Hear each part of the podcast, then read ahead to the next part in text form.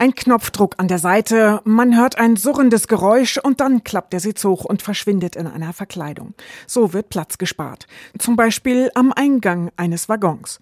Wenn alle hineinströmen, kann das Staus vermeiden. Der Zug, der uns zeigt, wie in Zukunft eine Großstadt-S-Bahn aussehen könnte, hat viele Elemente zum Besichtigen. Ein Stück weiter stehen normale Sitzgruppen. Sie können auf Knopfdruck an die Wand gefahren und ganz weggeklappt werden. Dann kommen Haltegriffe aus der Decke und es gibt nur noch Stehplätze. 40 Prozent mehr Fahrgäste kann die neue S-Bahn transportieren. So viel Flexibilität durch Technik kostet natürlich Geld. Jörg Sandvoss von der DB Regio meint aber, dass eine S-Bahn nur mit Stehplätzen Sitzen keine gute Lösung ist. Trotzdem müssten aber in Zukunft mehr Gäste transportiert werden und auch mehr Kinderwagen, Rollstühle und Fahrräder.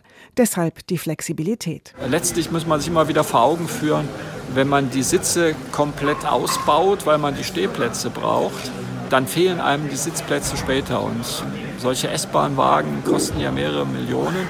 Wenn man da in großem Maßstab Sitze ausbaut, die einem dann fehlen am Wochenende, dann kann man sich vorstellen, dass es sich auch lohnt, da wirklich viele tausend Euro zu investieren in diese Variabilität. In Frankfurt müsste der RMV eine solche Bahn bestellen, in Kassel die KVG. Diese Bahn ist speziell für Großstädte konzipiert. Also wir haben Vertreter des RMV gestern da gehabt, haben, haben auch gute erste Gespräche gehabt.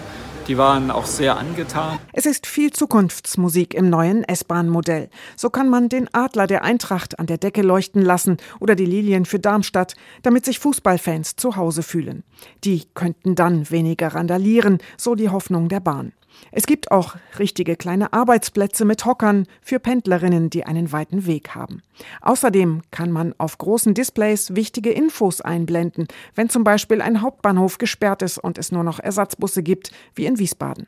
Der Kopf der neuen S-Bahn ist rund und rundum gläsern, so dass man viel nach draußen gucken kann. Die Module sind für die Besteller einzeln buchbar. Mal schauen, ob davon etwas in ein paar Jahren Realität wird.